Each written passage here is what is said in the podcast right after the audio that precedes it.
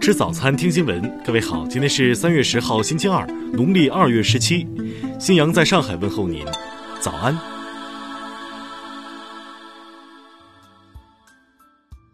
首先来关注头条消息。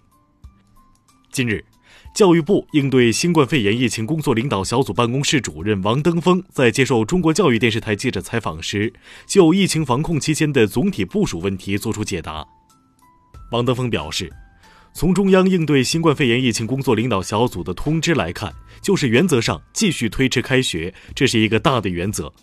教育部近期对开学做出了一个原则性要求，需要符合三个条件再考虑开学：一是疫情基本得到控制，所谓基本得到控制是由国家来判定的，具体可能要精确到县一级的疫情防控情况；二是社会家长都认为或者绝大多数同意说现在开学是安全的。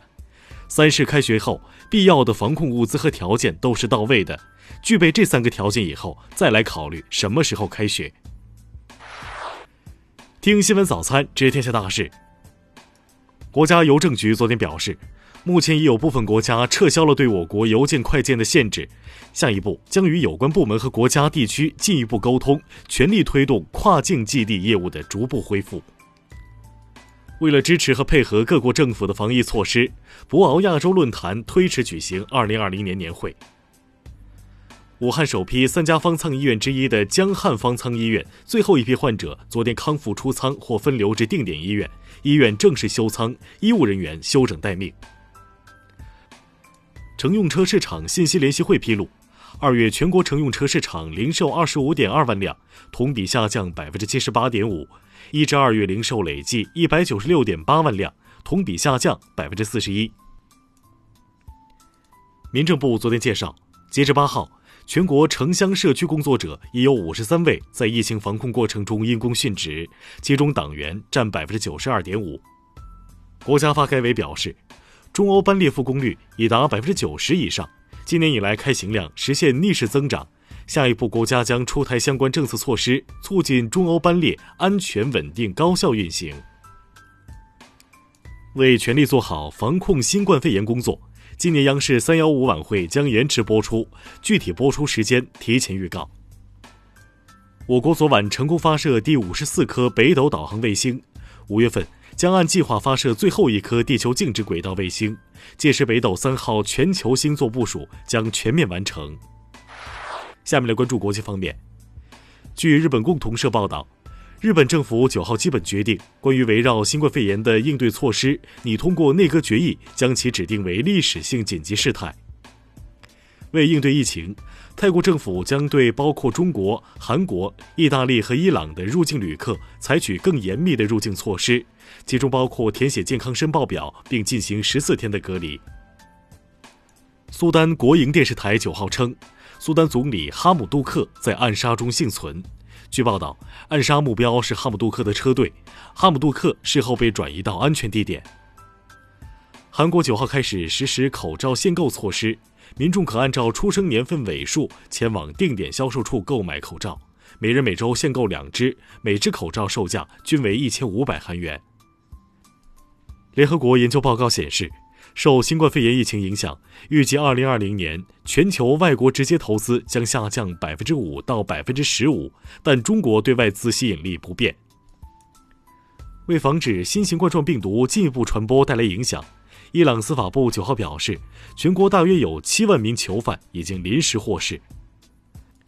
韩媒报道，韩国国内有十五家生物制药企业已开始或正准备研制新冠病毒疫苗和药物制剂。但预计完成研发和临床实验至少需要数月甚至数年。德国政府九号表示，欧盟正考虑接收一千五百名安置在希腊难民营中的儿童难民。此前，土耳其总统埃尔多安突然开放了土耳其与希腊的边境，大量难民涌入希腊。下面来关注社会民生。针对一月武汉市政府工作报告提及的武汉西站，有网友建议将其改名为汉阳站。武汉方面回应称，已转请相关部门研究。江苏一高校学生邹某某离家至昆山，却谎称出国旅游，期间其隐瞒个人行踪，不按疫情防控要求主动及时报告个人健康信息，最终因违反学生管理规定和疫情防控纪律，被给予纪律处分。因认为自己薪金待遇太低，吉林辽源一男子王某多次找公司领导马某解决未果后，持刀追杀对方并致其轻伤二级。最终，王某因犯故意杀人罪被判处有期徒刑七年。北京一男子刘某军假冒中纪委情报中心主任，诈骗他人十万元，最终其因犯诈骗罪被判处有期徒刑三年五个月，并处罚金人民币三万元。安徽合肥法院近日审理了一起疫情防控期间销售假口罩案件。被告人刘某见疫情期间销售口罩有利可图，低价收购十一万个假口罩卖出，最终被判处有期徒刑一年四个月。下面来关注文化体育。上周末重新开始的意大利排球联赛因为疫情再次暂停，外媒称本赛季恐将就此结束。中国足协昨天宣布。原定于三月底进行的世界杯亚洲区预选赛四十强赛将延期举行，球队集训时间改为三月三号到二十五号，集训地点更改为阿联酋迪拜。上海迪士尼乐园继续暂时关闭，重新开放日期待定。迪士尼小镇、星愿公园和上海迪士尼乐园酒店部分恢复运营。西安白鹿原民俗文化村将被拆除，拆除期限为本月十二号到三十一号。据悉，该民宿村投资三点五亿，占地一千二百亩，开业仅四年。